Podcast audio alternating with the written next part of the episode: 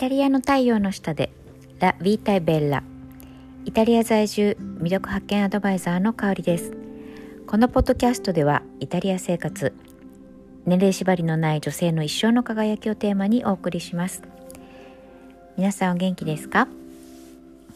はい、えー、私はですね、えー、ドバイに行っておりまして、えー、今週末イタリアの方に戻ってきました。はい、えー、20度ぐらい差があるのかな。イタリアは未だに寒くてですね。はい、えー、とても寒い日々を送っております。日本も雪がね降ったみたいですけどいかがお過ごしでしょうか。今日のテーマですね、えー、イタリア女性の憧れエリザベッタ・フランキという人。というお話をしたいと思います。えっ、ー、と皆さんエリザベッタ・フランキっていう女性の、えー、デザイナーをご存知でしょうか？イタリアではすごくポピュラーであのうんそうだなイタリア女性の本当に憧れ的な、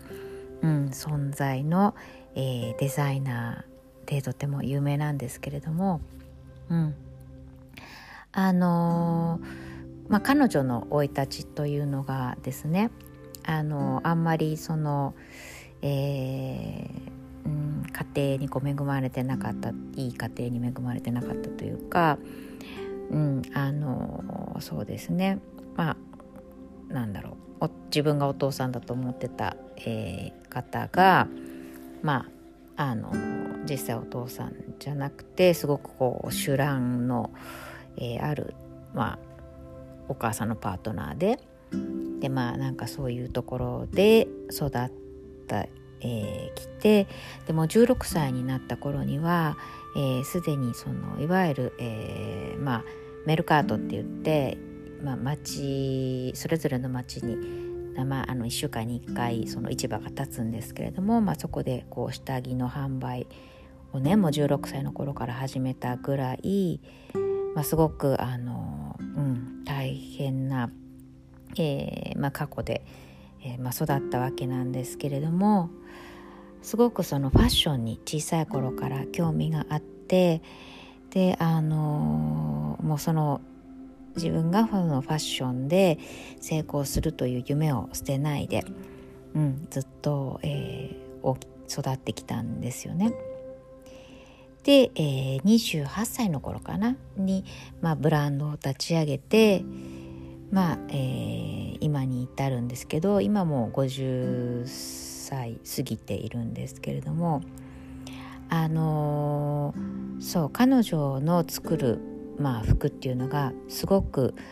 あの女性らしいというか、うん。まあ、女性らしいと言ってもいろいろねあると思うんですけれども例えばそのキャリアウーマンを表現するような、えー、すごく素敵なスーツであったりあるいはレッドカーペットにふさわしいようなとてもエレガントな、うん、ドレスまで。本当にあの何て言うんだろういろいろその女性を表現する意味ですごく素敵な、えーまあ、洋服を作ってらっしゃるんですけれども、まあ、本当に基本的なその軸というかコンセプトが女性の輝きと、えー、女性のパワーっていうのを、えー、常にあのどのシーズン発表する時も、えー、すごく忠実にこう表現をしている、えー、デザイナーさんなんですね。でまあそのなんだろう見た目だけの美しさだけじゃなくて、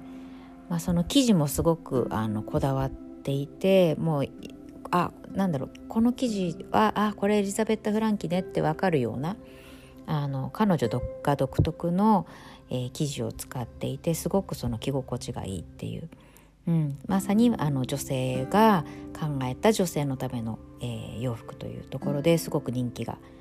まあ、あるわけなんですけれども、うん、やっぱりなんで彼女がこれだけイタリアの女性に支持されているかっていうのはあの決してそのまあ素敵な洋服を作るからとかそれだけじゃないんですよね。なんでここまで人気があるかっていうとやっぱりその彼女のまあ、えー、大変だった生い立ちであるとかそこから夢をつかん諦めないで夢をつかんでそう、えー、自分の夢を実現させて、うん、そうあのー、みんなに夢を与えてくれた、うん、夢感動を与えてくれた。そうそして、まあ、彼女自身もしょっちゅうあのインタビューとかで言ってるんですけれどもその夢はね信じれば叶うっていうような、うん、ことをメッセージで言ってるんですよね。そうですごくメッセージもすごく強くて逆境には正面から立ち向かわなければいけないっていうようなことを、えー、そうそしてそのなんだろうなチャンスを自分で自らつこう掴んでいって、えーと、成功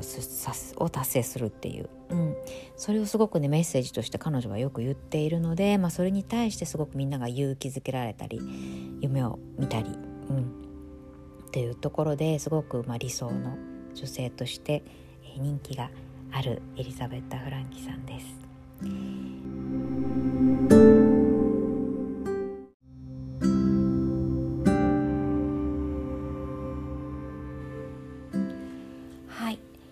でまあ今日は何でこのエリザベッタ・フランキさんを紹介したかというとですね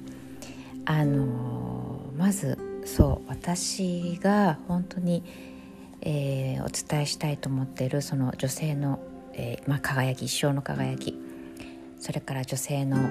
んそうだな、まあ、パワーとか本当にそういったところがですね彼女とすごく共通していてまあ、実際私も彼女のお洋服を愛用したりしてるんですけれども、